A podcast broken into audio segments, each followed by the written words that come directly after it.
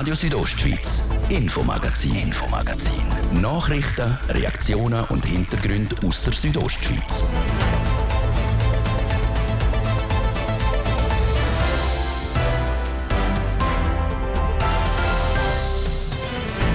Und im ersten Teil von dem Infomagazin heute spielt das Wetter bzw. das Klima die Hauptrolle immer mehr Energie in der Bündner Luft. Nicht gut für die Anzahl Schneetage.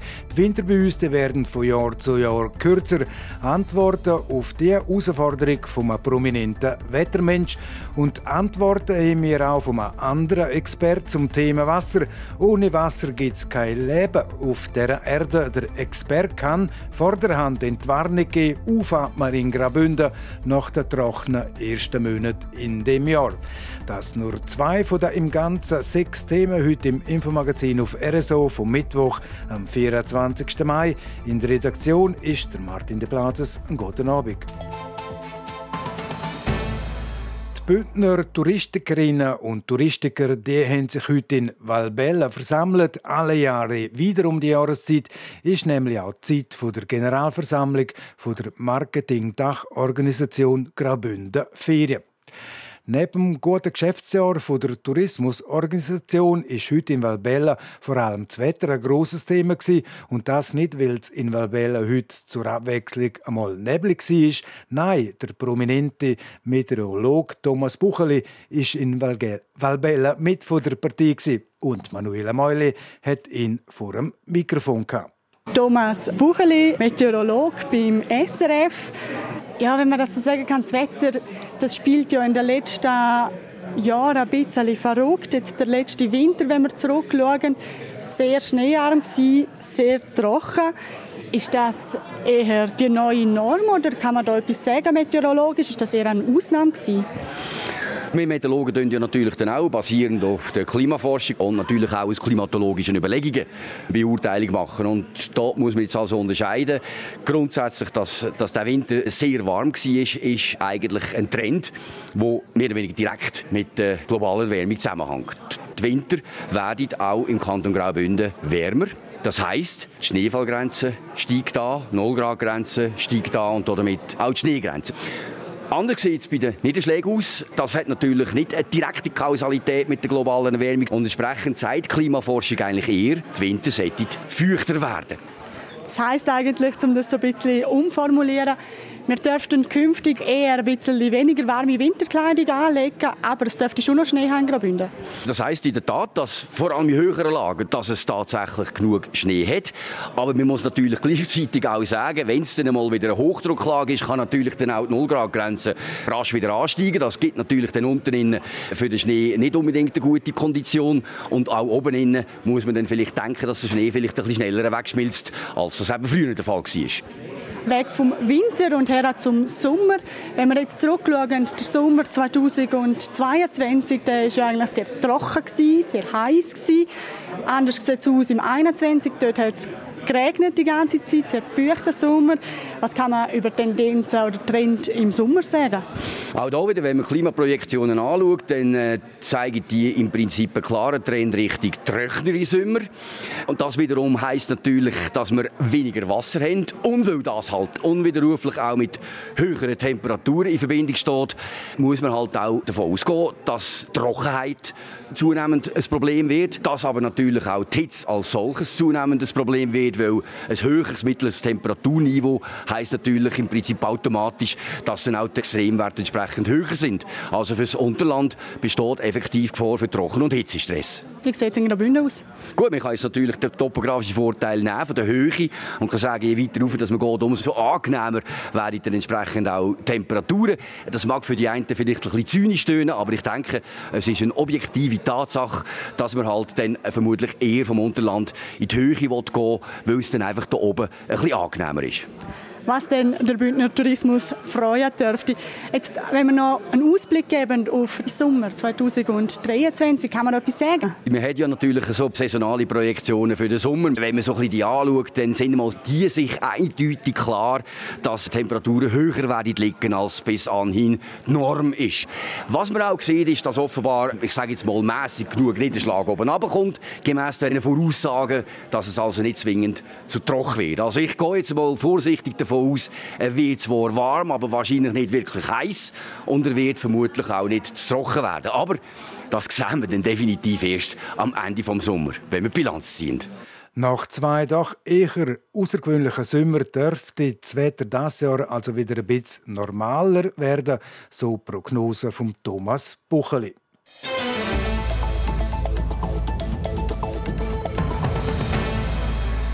Die Trockenheit in den ersten Monaten vom Jahr die hat vielen Sorgen gemacht.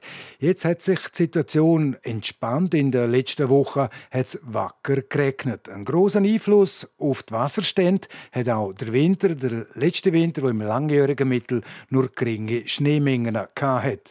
Wie sind denn jetzt aktuell die Wasserstände und die Pegel in den Seen und Stauseen?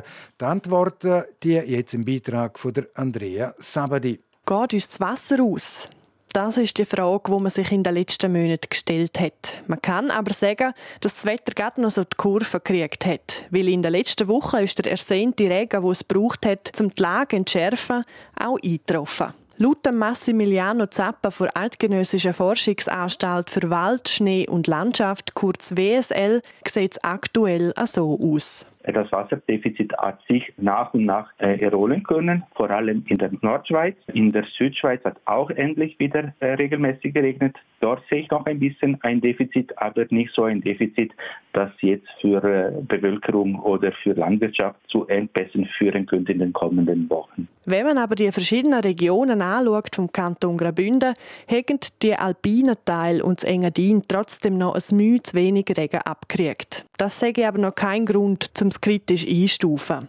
Stabiler sieht der Füllungsgrad bei den Stauseen aus. Im Vergleich zu den vergangenen Jahren sind die Bestände in diesem Jahr über dem Durchschnitt. Das hat folgende Gründe. Ein Grund hat mit dem Aufruf des Bundes für die eventuelle Strommangellage die Stauseen etwas voller zu halten. Und das hat auch dazu geführt, dass es eben eine überdurchschnittliche Füllung gab den ganzen Winter. Dazu die Niederschläge, die im Winter gefallen sind, die sind in Form von Regen gefallen.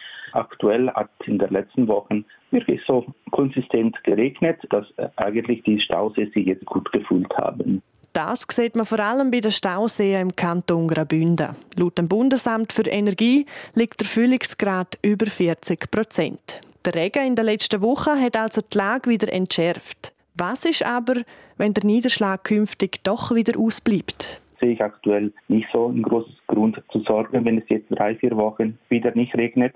Äh, aber wenn das Ganze dann noch mit der Hitzewelle gekoppelt wäre, dann äh, würde man relativ zügig wieder auf die Gedanken kommen, wie geht es jetzt weiter mit den, mit den Wasserressourcen. Mit dem Ausmaß an Trockenheit werden wir zukünftig aber wahrscheinlich mehr zu kämpfen haben. Der Massimiliano Zappa sieht die Trockenheit nämlich als ein langfristiges Problem.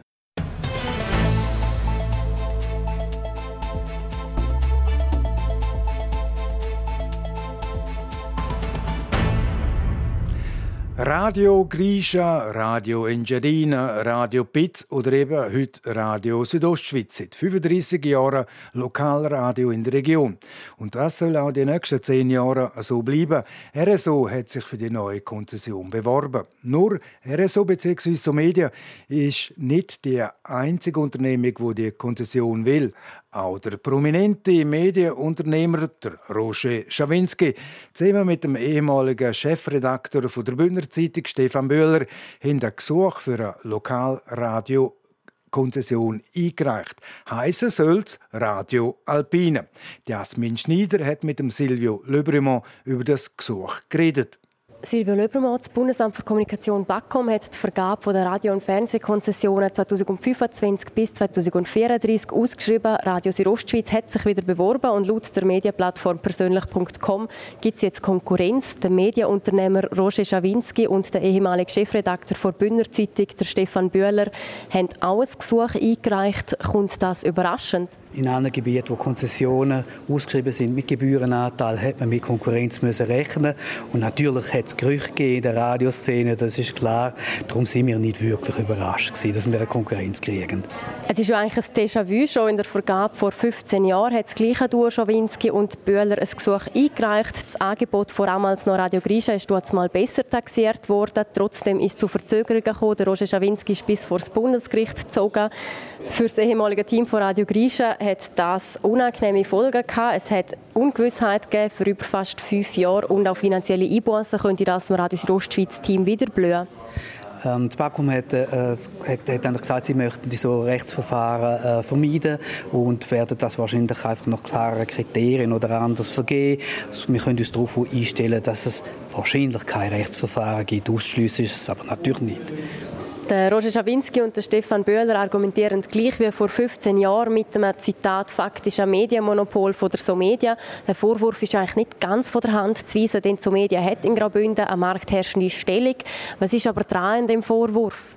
Das ist falsch. Graubünden hat als einer der wenigen Kantone so eine vielfältige Medienlandschaft. Wahrscheinlich ist die Medienvielfalt bei uns noch nie so groß gewesen, äh, wie jetzt. Bei den traditionellen Medien haben wir zum Beispiel RTR als starke Konkurrenz. Dazu kommt das Regionaljournal Graubünden. Das gibt es in anderen Kantonen so nicht. Im Engadin haben wir die Engadiner Post, die von der Firma Gameter herausgegeben wird. Und der Prättigauer und Herr Schäftler äh, gibt äh, Drogerie Langquart AG raus. Ein weiteres Beispiel ist Il Grigione Italiano in Südbünden oder die Gipfelzeitung in Davos und andere mehr. Dazu hat sich die Online-Medien seit 2008 stark weiterentwickelt und auch die Landschaft der Online-Medien ist ein Stück vielfältiger als damals. Und Ähnliches gilt für den Kanton Glarus, wo als starkes Druckerzeugnis der Fridolin zu nennen ist, auch dort Online-Medien und die sozialen Medien. Also Medienvielfalt ist sicher in unserer Region und was bei unseren Produkten dazu kommt, wir garantieren Meinungsvielfalt. Auch in anderen Konzessionsgebieten gibt es Konkurrenzangebote, doch die beschränken sich meistens auf wirtschaftlich starke Gebiete. Das Sendegebiet von Radio Südostschweiz hingegen ist wirtschaftlich weniger attraktiv. Warum scheint Graubünden für den Roger Schawinski trotzdem so begehrt zu sein? Ja, also die regionalen Radiokonzessionen mit Gebührenanteil werden im Gegensatz zu den Fernsehkonzessionen nicht im Ganzen Land vergeben. Sie werden tatsächlich nur in Regionen vergeben, wo wirtschaftlich nicht so stark sind. Darum entsteht wahrscheinlich der Eindruck. Wie es aber in diesen Regionen aussieht, wissen wir nicht. Das sehen wir erst, wenn alle Eingaben veröffentlicht sind und das wird irgendwo bis Mitte Juni der Fall sein. Noch ist nicht bekannt, wie das geplante Radio Alpina von Roger Schawinski und Stefan Böhler aussehen soll. Wie schätzt du das ein? Kann Radio Südostschweiz zuversichtlich bleiben oder ist das Rennen um die Konzession jetzt völlig offen? Bei Radio Südostschweiz mit allen ihren Vorgängern, darunter Radio Grisha, Radio Piz Carvacci, Radio Piz, Radio Engiadina, haben wir 35 Jahre Radioerfahrung allein in unserem Gebiet. Und wir haben ein junges, motiviertes Team und wir sind ein Unternehmen, das in der Region daheim ist. Und was dazu kommt, mit der Roger Schawinski und der Stefan Bühler schon mal geschlagen und das werden wir auch das mal sagt der Silvio Lebremont mit einem Entscheid vom Bundesamt für Kommunikation darüber, wer Konzession denn auch kriegen dürfte im dritten oder im vierten Quartal von dem Jahr gerechnet werden. Und jetzt eine kurze Unterbrechung. Ich gebe ab an Christoph Benz mit dem Wetter und dem Verkehr. Danke vielmals, Martin. Wir haben es kurz vor einem halben sechs. Das Wetter präsentiert von disco-fox.ch. Die Tanzschule in Chur für Partyspaß. Jetzt mit neuen Kürzen, damit du auf jedem Fest daheim bist. Auf disco-fox.ch. Der Abend heute der bleibt bewölkt und zeitweise auch nass mit lokalen Gewitter. Der Donnerstag der ist dann zuerst ebenfalls noch grau und nass.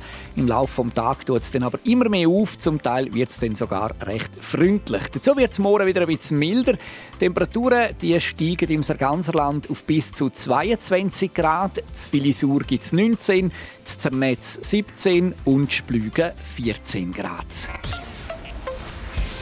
Verkehr Präsentiert von Greencover AG in Sargans. Ihre Spezialist aus der Region für nachhaltige und effiziente Gebäudehülle. greencover.ch der Feierabendverkehr ist voll im Gang aktuell in der Stadt Chur. Wir haben Stau oder stockend im Bereich Postplatz Wellstörfli, dann bei der Autobahnausfahrt Chur Nord stadteinwärts und auf der Masanzerstraße stadtauswärts mit einem Zeitverlust von bis zu 15 Minuten. Sonst sieht es gut aus bei uns. Weitere Meldungen über größere Störungen haben wir im Moment keine. Zum Strassenzustand.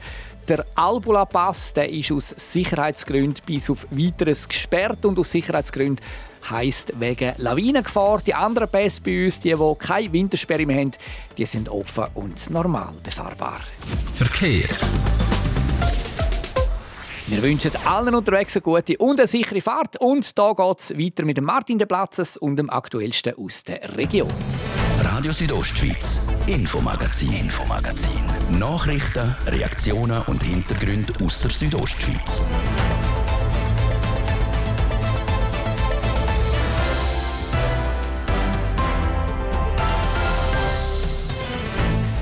In 15 Sekunden ist es eine Minute ab halb sechs im Infomagazin jetzt die Themen.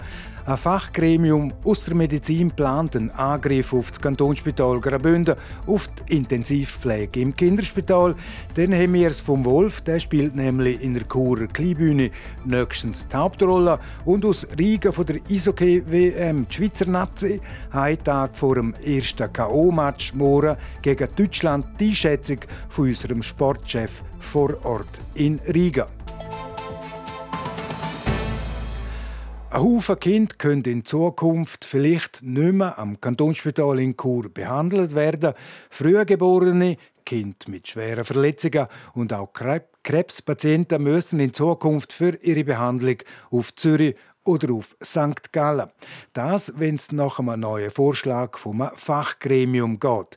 Dass die Kinder dann viel weiter weg wären von ihrem Daheim, das hätte schwere Auswirkungen für die Kinder und die Eltern. Christina Schmid berichtet. Wenn ein Poppy in Chur zu früh auf die Welt kommt und beispielsweise noch Hilfe braucht beim Schnaufen oder speziell überwacht werden muss, dann kommt es auf die Kinderintensivstation im Kantonsspital Graubünden. Das soll in Zukunft nicht mehr möglich sein. Wenn es nochmal dafür zuständige Fachgremium geht, soll das Kind in Zukunft auf Zürich oder St. Gallen geflogen werden und dort dann behandelt werden.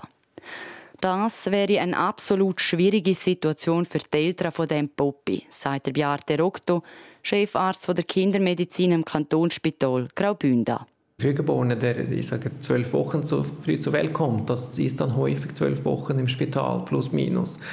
Und wenn dann die Abstände sehr weit weg ist von der Heimat, das heißt auch ältere Geschwister, dann wird, wird die Situation deutlich schwieriger für die Eltern mit den großen Abständen. Jemand, der das gut nachvollziehen kann, ist auch Ricarda Cavicelli. Sie ist Mama von vier Kindern. Zwei davon sind Zwillinge, die im 2018 auf die Welt gekommen sind. Und wie das bei Zwillingen meistens der Fall ist, sind die Kleinen zu früh auf die Welt gekommen und mussten auf die Intensivstation in Chur müssen. Nur schon die Situation ist ja schon schlimm, wenn man sich das vorstellt. Also die Poppy kommen auf die Welt, also meine, man hat sie müssen holen, weil es noch nicht mehr gut gegangen ist. Sie sind auf die Welt gekommen. Ich habe sie kurz gesehen und dann sind sie einfach, dann sind sie weg. Dann bleibst du einfach mit dem Partner allein dort und die Poppy sind ja einfach jetzt einmal weg. Als Mama täge einem das auch so weh, wenn die Kleinen nicht bei einem sind. Schon zu Chur hat Riccarda Cavicelli das nicht einfach gefunden, weil die Geburtsstation und die Kinderintensivstation nicht im gleichen Haus sind. Dort habe ich es ja schon schwierig gefunden. Ähm, und ich meine auch jetzt, wenn man sich vorstellt, es kann ja trotzdem passieren, dass man dann äh, Unvorhergesehenes, zum Beispiel Gebärde im Fontana, Komplikationen hat, das Kind muss unterstützt werden und dann wäre es dann aber nicht einfach unten im Kanti, sondern dann wäre es dann in Zürich. Das ist ja mega weit weg von Gut und Böse.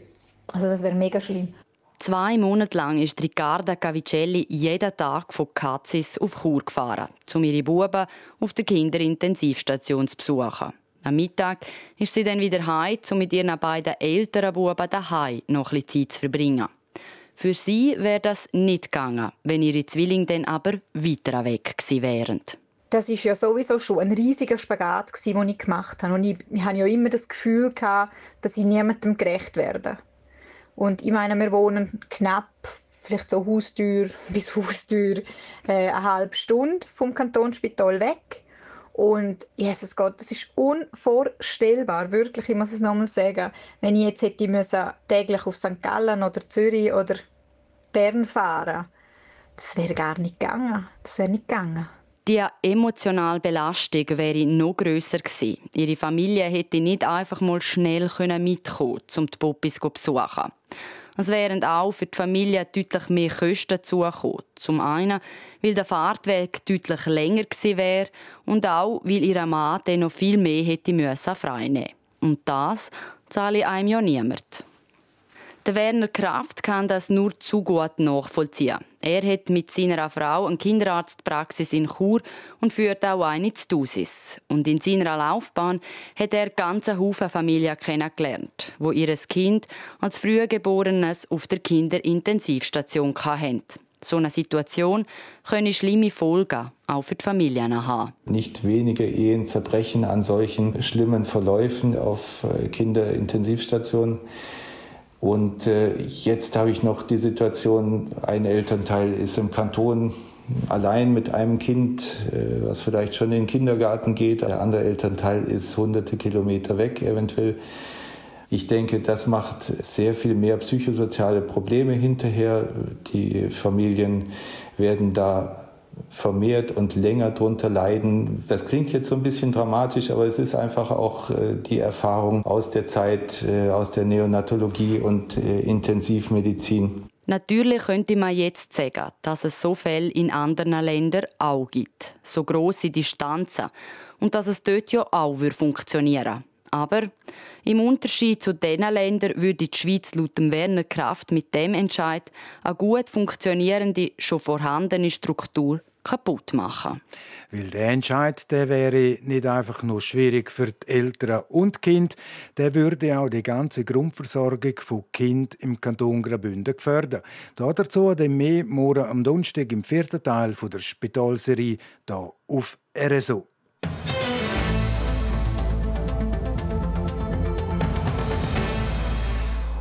Der Wolf und die sieben Geisli oder das Rotkäpplis sind Beispiele von Märli, wo der Wolf immer die böse Rolle spielt.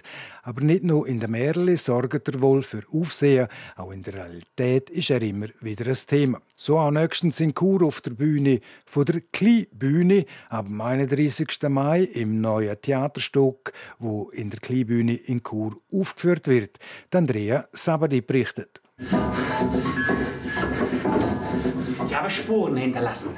Hörte sie hinter mir herrufen. Nieder mit ihm! Tötet dem 16 diese blutrünstige Bestie! Rottet sie alle aus! Ein kleiner Ausschnitt vom Theaterstück Der Wolf, kein Märchen. Ein Stück, wo, wie es der Name schon sagt, vom Wolf handelt. Die Idee, um das Tier zu thematisieren, kommt von Till Burkhardt. Er ist auch der, der das ganze Stück allein aufführt. Ich habe angefangen mit der Recherche vom Stück, wo es noch kein Rudel in der Schweiz hat. Das heißt, es ist schon sicher zehn Jahre her. Und dann sind so einzelne Wölfe in die Schweiz gekommen und das habe ich spannend gefunden. Wieso kommt ein einzelner Wolf hier Und habe dann den Link auch gemacht zu den Märchen ähm, und die Geschichten, die man kennt über den Wolf, den bösen Wolf. Und dann herausfinden, ist er wirklich so böse oder gibt es da noch mehr herauszufinden? Der Inhalt vom Stück ist inspiriert von der wahren Geschichte vom Wolf M16. Er hat sich vor über zehn Jahren im Wallis niedergelassen und der M16 ist dann aber erschossen worden, nachdem er Rinder auf einer Alp angegriffen hat.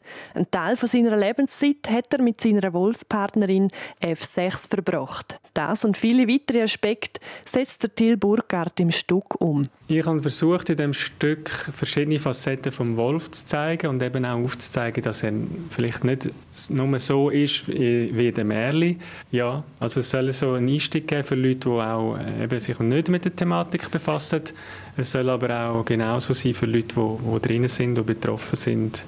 Für die Umsetzung des Stück ist der Schauspieler aber nicht allein verantwortlich. Mit im Boot ist zum Beispiel auch Carla Gabri. Sie ist für die Dramaturgie zuständig. Sie haben von Anfang an gesehen, was es für ein Potenzial hat und haben auch die Wichtigkeit und die Dringlichkeit gesehen hinter der Idee und der Herangehensweise vom Till, die Beziehung zwischen Wolf und Mensch äh, zu signieren und auch anzuregen, das äh, ist, habe ich ja, sehr großes Potenzial gefunden und von dem her ist es von mir von Anfang an darum gegangen, um auch das richtig auszuspielen und zu helfen, dass das auch wirklich zur Geltung kommt. Das Theater für das Publikum verständlich zu machen, sage ich aber nicht einfach. Denn im Stück handelt es sich um eine Solo-Performance. Das heißt, der Till Burkhardt spielt alle Rollen allein. Wenn muss ich ähm, schauen, dass das Publikum weiß, wo wir sind, was passiert. Und wenn lässt man das Publikum auch ein bisschen allein und, und da ganz extra äh, gibt man keinen Hinweis zu der Narration, sondern lässt es wirklich öffnen, lässt Sachen ausspielen, lässt wirklich Denkraum äh, entstehen und auch am spielerischen Spiel oder am, äh, am Bewegungsschauspiel jetzt vom Till auch vertraut, weil ich denke, das erzählt ganz eine eigene Geschichte auch. So ist das in diesen Märchen. Und wenn sie nicht gestorben sind, dann leben sie noch heute. Und wenn der Wolf nicht ausgerottet wird, dann frisst er immer noch zuerst die Rinder, dann die Kinder. Ja, und die Premiere von dem Stück ist am 31. Mai in der Kleinbühne in Chur.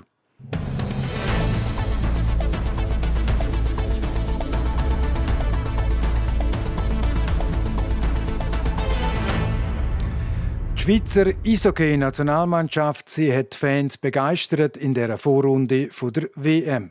Sieben Spiele, sechs Siege. Die Schweizer Nationalmannschaft hat eine fast perfekte Vorrunde an der WM in Lettland und Finnland auf die Eis gelegt. Für uns vor Ort in Riga, wo die Schweiz die Vorrunde gespielt hat, ist unser Sportchef der Roman Michel. Er ist gestern auch beim Spiel gegen Lettland dabei wo die Schweizer mit 3 zu 4 nach Verlängerung verloren haben. Jasmin Schneider hat mit ihm geredet und zum Start in K.O.-Phase von ihm wissen, was sein Fazit von dieser Vorrunde ist. Das Spiel gegen Lettland, da hat man äh, gleich den einen oder anderen Spieler geschont. Es ist auch nicht ganz einfach mental. Oder man weiß schon, am Donnerstag kommt das Spiel gegen Deutschland, muss dann noch gegen Lettland spielen. Darum mein Fazit, äh, eine perfekte Vorrunde mit Top-Nationen können schlagen wie Kanada und Tschechien. Und man hat gegen die kleinen Gegner überhaupt keine Mühe gehabt, hat die Gegner dominiert und so eine sehr, sehr gute Vorrunde gezeigt. Gegen Lettland hat der Patrick Fischer ein paar Spieler wie der Nino Niederreiter, der Nico Hischier und der Dennis Malgin geschont. Der dritte Goalie hat gespielt. Jetzt, wie schätzt du das ein? Ist das die richtige Entscheidung gewesen? Ja, wenn die Schweiz gegen Deutschland gewinnt am Donnerstag, dann heisst es wahrscheinlich, ja, Patrick Fischer hat alles richtig gemacht, indem er eben die Spieler geschont hat. Und wenn die Schweiz verliert gegen Deutschland, dann sagt man, ja, der Patrick Fischer hat da nicht dürfen irgendwie den Rhythmus brechen, hat alles falsch gemacht. Also im Nachhinein ist man dann wahrscheinlich immer schlauer. Ich glaube, es ganz allgemein gesagt, dass es schon Sinn macht, eben die Spieler zu schonen. Es ist ein strenges Turnier mit mehreren Partien innerhalb von wenigen Tagen. Es ist äh, die Gefahr auch da von einer Verletzung. Darum glaube ich, hat man das richtig gemacht, da den einen oder anderen anderen Spieler eben auf der Tribüne zu lassen. Du hast es auch schon angetönt letzte Woche. Die Mannschaft ist eine Einheit, ein Team. Jeder geht für jeden. Ist das das grosse Geheimnis, dass die Schweiz dermaßen solid an der WM auftritt? Ich weiß nicht, ob es noch das große Geheimnis ist. Nein, Fakt ist natürlich schon, dass die Schweizer Mannschaft extrem breit eben aufgestellt ist, dass sie über sämtliche Linien kann Durchfahren erzeugen. Ich habe hier eine kleine Zahl, und zwar hat die Schweiz in der Vorrunde 29 Goal geschossen.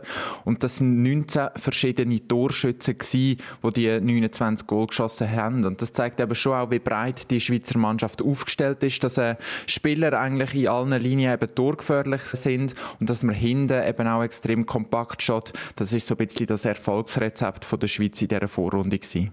Egal ob National League oder NHL-Spieler geliefert haben eigentlich alle, die auf dem Eis gestanden sind. Wer ist jetzt für dich besonders rausgestochen?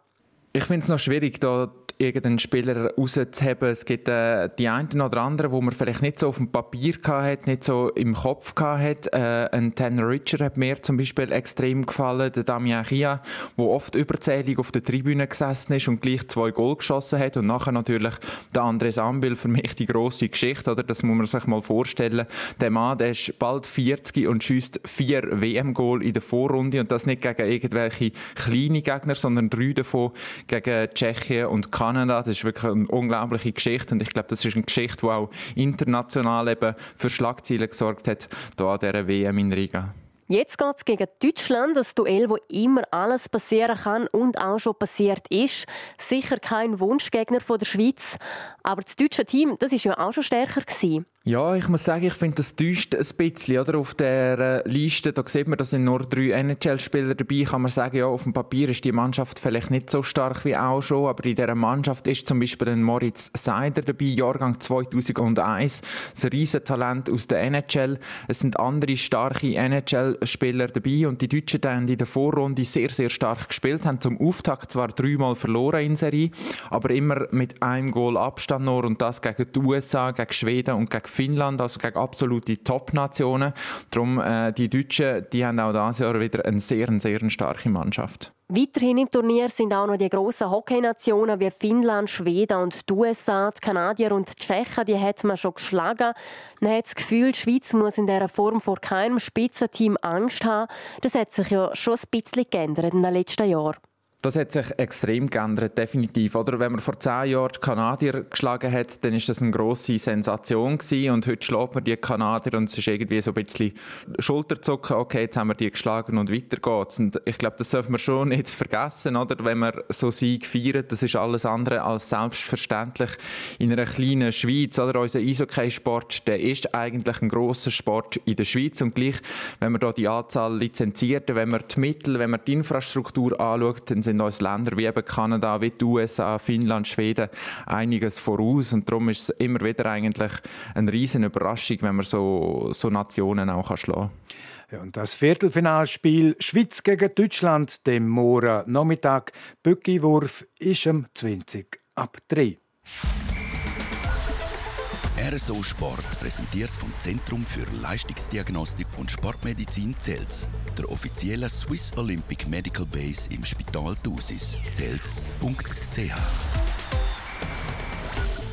ja, im Sport aktuell bleiben wir auf der Kufe Eishockey mit der Manuela Meuli. Der HCD trennt sich von einem langjährigen Spieler. Der Claude Baschu muss den Davoser Club verlassen. Die Leitung vom HCD hat sich dazu entschieden, sich vom Bündner Eigengewächs zu trennen. Als Grund wird die sportliche Leistung von Claude Baschu angegeben. Der Verteidiger hat in Davos Hockey gelernt und noch nie für einen anderen Club gespielt. Und vom Eis wechseln wir auf den roten Sand zum Tennis. Dort hat der Schweizer Dominik Stricker in der zweiten Runde vor Qualifikation für das French Open gewonnen. Damit steht der Berner das erste Mal in seiner Karriere vor einer Grand Slam Qualifikation. Dafür fällt ihm jetzt nur noch ein Sieg.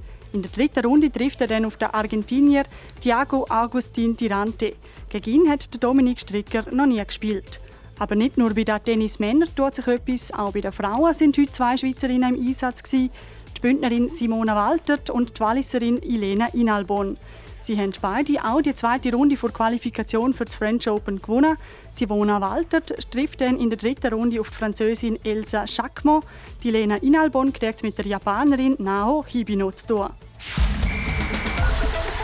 RSO Sport präsentiert von CELS, der offiziellen Swiss Olympic Medical Base im Spital Thusis. CELS.ch wünscht allen Athleten, achtsamer und ambitionierter ein gutes Training.